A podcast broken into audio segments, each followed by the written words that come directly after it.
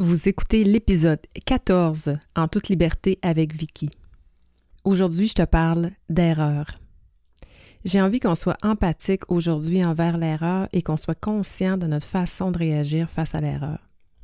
Je vais te partager quelques exemples que j'ai vécus et je vais te donner quelques pistes de réflexion pour faire de l'erreur un investissement et non un coût.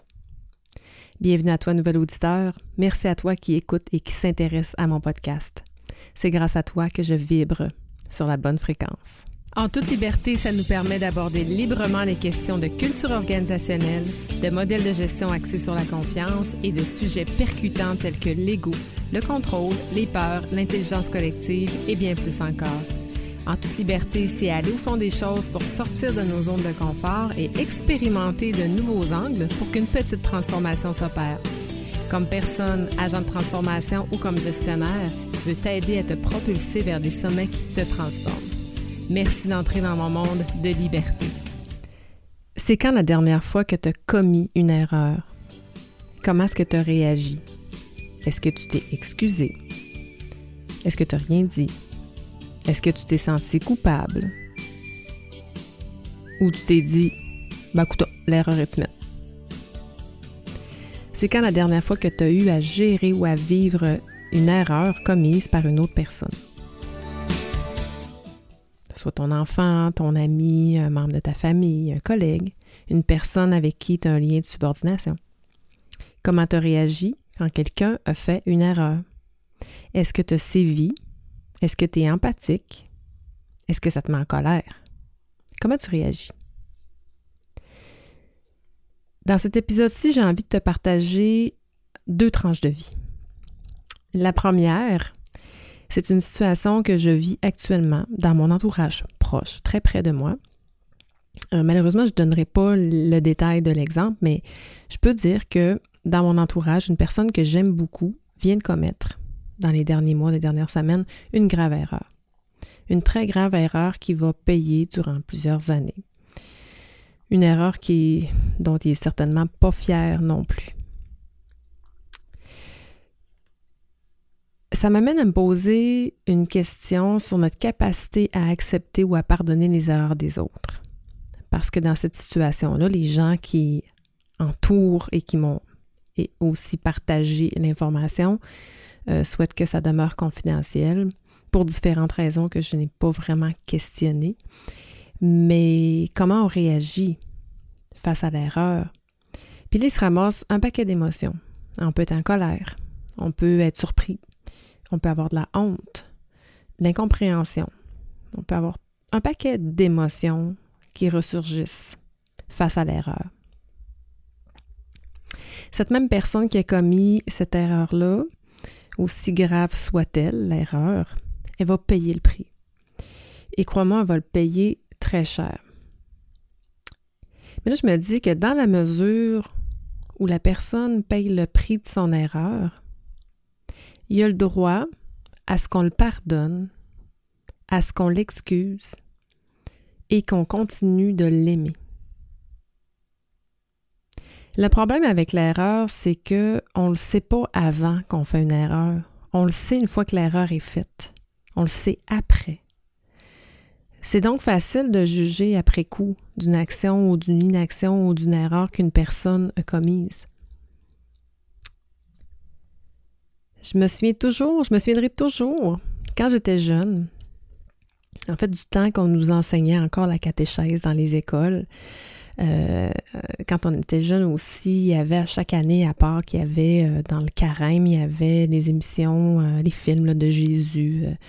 Puis il y a une scène qui, qui, me revient souvent en mémoire quand il arrive des situations comme ça où des gens commettent des erreurs, c'est euh, cette femme euh, qui avait commis l'adultère qu'on avait mis dans un coin, avec les images que je me souviens de, la scène, mais on avait mis dans un coin, puis on voulait lui lancer des pierres pour la punir. Donc, il y avait un paquet de monde qui essayait de lui lancer des pierres. Et là, Jésus est arrivé, puis il a dit que celui qui n'a jamais péché lance la première pierre.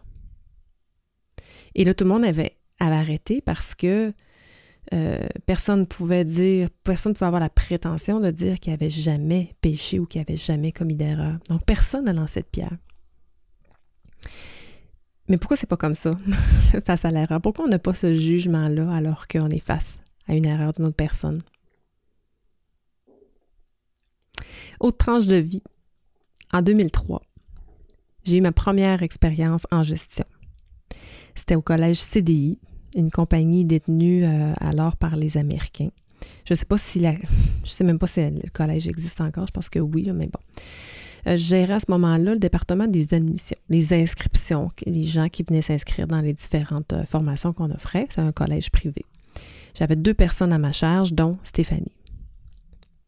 À l'époque, on avait une directrice générale qui gérait l'école, qui était quand même assez particulière, mais surtout qui était hyper exigeante. C'était un peu de maîtresse d'école, très sur la règle, euh, très rigoureuse, euh, très exigeante, qui... Euh, on en avait, pour plusieurs, on en avait même peur. Donc, mais je pense non plus qu'elle n'aimait pas tellement Stéphanie. En fait, je ne sais pas si c'est parce qu'elle l'aimait pas ou que parce qu'elle était exigeante ou si elle était jalouse, mais on dirait qu'elle prenait toujours contre Stéphanie.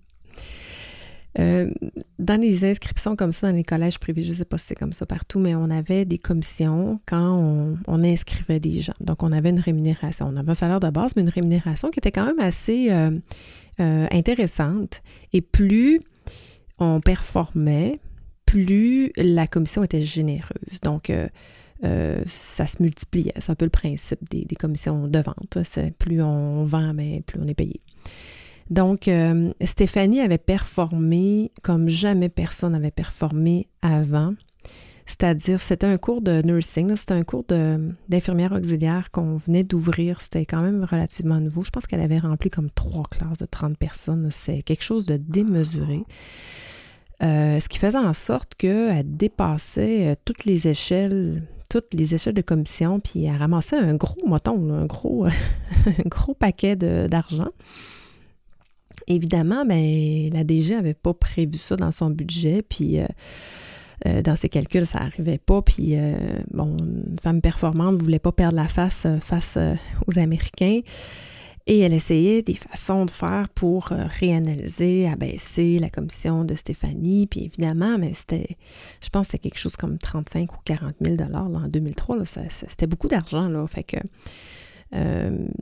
donc, elle essayait ça, puis là, Stéphanie ne sera pas rémunérée, tout ça. Et moi, ben, j'étais comme pris là-dedans, puis euh, ben, je me sentais vraiment petite là, dans cette grande compagnie-là, première expérience. Puis malgré le fait que j'aimais beaucoup Stéphanie, puis que j'étais d'accord avec elle, puis je souhaitais que la justice lui soit rendue, puis qu'elle soit payée à la hauteur de ses, performances, euh, ben, j'ai pas défendu Stéphanie. En fait, j'ai rien dit. J'ai laissé la scène alors que j'ai été impliquée aussi dans le dossier. Il faut, que j'en sois. Euh, faut que je, sois honnête là-dedans. J'étais impliquée là-dedans, mais plutôt que de défendre Stéphanie, ben, j'ai juste rien dit. Bon, probablement que j'aurais pas eu vraiment de poids pour faire revirer euh, la situation, mais, mais minimalement, Stéphanie se serait sentie soutenue puis appuyée par sa gestionnaire. En 2003, ça fait bon 18 ans, ça fait quand même un, bon bout. Et crois-moi, c'est probablement le plus grand regret que j'ai eu de ne pas avoir défendu Stéphanie, qui avait entièrement raison d'exiger qu'on lui paye ces commissions-là, selon les attentes qui étaient convenues. D'ailleurs, elle a poursuivi, puis elle a gagné sa cause, puis euh, la somme lui a été euh, versée. Crois-moi aussi, Stéphanie me l'a fait savoir. c'est sûr que euh, elle avait, c'était une femme très performante, une jeune femme très, très, très performante qui avait aussi le courage de ses idées. Et euh, elle m'avait dit, je suis Vicky, que tu ne pouvais pas faire grand-chose, mais tu sais, je me serais attendue, ma gestionnaire, à ce qu'elle prenne mon parti, à ce qu'elle prenne ma défense, puis tu rien dit. Je te jure que c'est probablement la plus grande leçon de gestion que j'ai apprise jusqu'à maintenant de pas avoir appuyé, de pas avoir supporté, de pas avoir défendu une ressource. Une ressource que j'aimais. Je l'aimais, Stéphanie, moi. Puis en parlant d'amour, quand on gère quelqu'un, à mon avis, c'est primordial. En fait, c'est pas primordial, c'est vital qu'il y ait de l'amour pour cette personne. Si tu n'aimes pas une personne, comment tu peux l'appuyer? Comment tu peux la rassurer? Comment tu peux lui pardonner ses erreurs? L'amour que j'ai pour la personne qui a commis l'erreur, dont je parle en introduction, elle est inconditionnelle. Je continue d'aimer cette personne. J'ai pas honte de ce qu'il a fait. Au contraire, je vais le défendre du jugement des autres. Mais surtout, je vais aussi quand j'aurai l'occasion lui faire savoir que ça n'a rien changé dans notre relation, puis que je l'aime tout autant. Puis j'entends une expression, euh, j'ai envie de revenir là-dessus parce que c'est une expression qui, m'énerve bien gros, qui dit euh, euh, faire une erreur, c'est pas grave, mais c'est la refaire qui est grave. Ça m'énerve parce que je trouve que c'est un jugement général qui est vide de sens et qui fait qu'on se déresponsabilise. Surtout quand c'est un, lien subordonné euh, d'un directeur, par exemple, avec une de ses ressources qui commet des erreurs. Je me dis, si tu gères une personne qui fait une erreur et qu'elle la refait, ben qu'est-ce que tu n'as pas fait pour l'aider? je pense que si on se responsabilise là-dedans, si l'erreur a été faite une deuxième fois, c'est pas de sa faute, c'est la faute de son gestionnaire. Bon, évidemment, tu vas me dire qu'il y a des exceptions, là, mais je te laisse juger de ces exceptions-là. Euh, mais généralement, il n'y a pas de mauvais employés, il n'y a que de mauvais gestionnaires. Donc, l'erreur est humaine parce que, en fait, parce que l'erreur est humaine.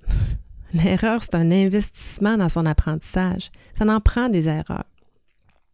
Pensons-y, à l'école, dans chaque matière, chacune des matières, euh, on part avec 100 points, en général. À chaque fois qu'on fait une erreur, on nous enlève des points. Et pourquoi on nous enlève des points? Ben, c'est parce qu'on n'a pas maîtrisé la totalité, l'entièreté de la matière. Puis c'est dans cette optique-là qu'on l'évalue aussi pour mesurer la maîtrise de cette même matière. Moi, je dis toujours à mon fils, quand il perd des points et qu'il n'est pas content nécessairement de sa note, je dis les points que tu as perdus les erreurs que tu as commises, c'est des points que tu investis dans ton apprentissage. Parce que si tu n'avais pas commis ces, erreurs-là, ben, on n'aurait pas pu identifier la maîtrise. Puis là, ben, le fait que tu aies commis ces erreurs-là, ben, ça t'a permis de faire l'apprentissage, de maîtriser davantage. On apprend des fois plus même dans les erreurs que une personne qui, lui euh, ou elle aurait, euh, eu 100 points puis il n'aurait pas fait d'erreur. Mais comment peux-tu apprendre si tu ne fais jamais d'erreur? Ça fait partie de la nature même de l'humain. On fait des erreurs toute notre vie.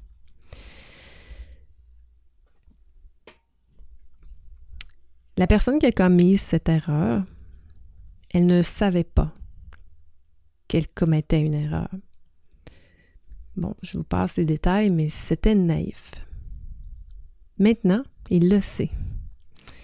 Je suis persuadée aussi que maintenant, il va maîtriser euh, les règles, les lois, les actions entourant son erreur. Mais dans ce cas-ci, malheureusement, ce n'est pas un investissement. Il paye un prix. Un prix à payer.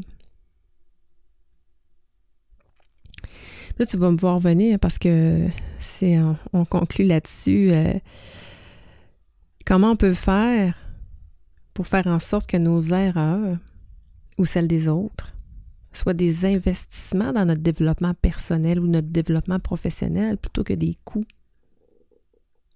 Est-ce qu'on a toujours besoin vraiment de payer le gros prix pour nos erreurs? Est-ce qu'on a besoin de faire payer le gros prix à celui qui commet une erreur?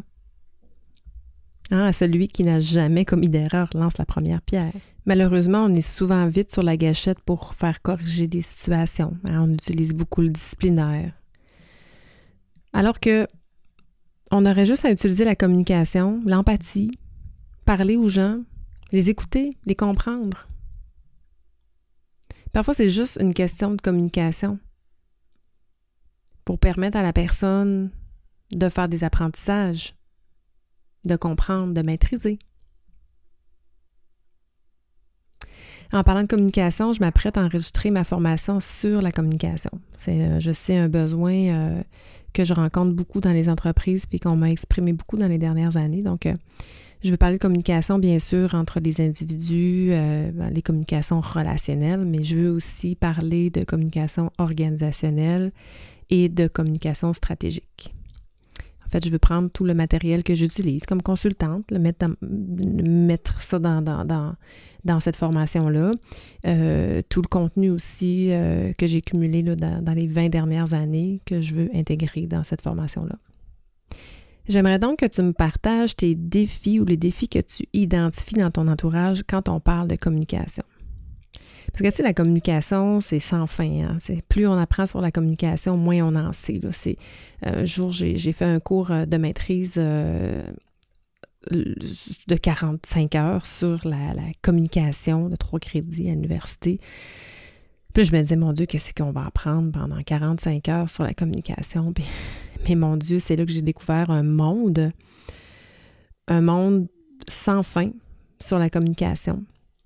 J'ai pris aussi un cours euh, sur la communication stratégique institutionnelle, un cours d'étudiante libre, probablement le cours que j'ai aimé le plus de tous les cours que j'ai pris de toute ma vie, euh, dans lequel, euh, mon Dieu, on est allé très, très, très loin dans les notions de communication. Donc, j'aimerais partager quelques notions que j'ai apprises juste là, que j'ai jamais revues ailleurs. Donc, c'est des choses que je veux que je veux partager. Mais cela dit, la communication, c'est sans fin. Donc, j'aimerais ça que tu me surprennes dans un angle dans une façon de voir la communication, euh, la façon que tu vas l'analyser. Donc, euh, surprends-moi, puis euh, amène-moi à, partager un contenu de formation qui est un peu différent. Donc, je te demande un peu ton, ton input là-dessus. ça, ça, va faire en sorte que la formation va être peut-être un peu différente de ce qu'on peut avoir l'habitude de voir. Donc, j'espère que l'épisode d'aujourd'hui t'a plu. Peut-être qu'un jour j'aurai l'occasion de t'expliquer ou de te présenter l'erreur que je garde donc mystérieuse. Peut-être qu'un jour j'aurai le goût pour, euh, pour en parler, puis ça me fera plaisir de le faire parce que j'ai absolument pas honte de cette personne-là. Au contraire, euh, je continue de l'aimer. Et ça serait, euh, je crois, grandissant, ça ferait probablement grandir plusieurs personnes que de savoir qu'est-ce qui, qu'est-ce qui s'est réellement passé. En tout cas, d'ici là, ben merci à toi qui m'écoute. Merci à toi qui est resté jusqu'ici. C'est grâce à toi que je vibre sur la bonne fréquence. Ciao, ciao.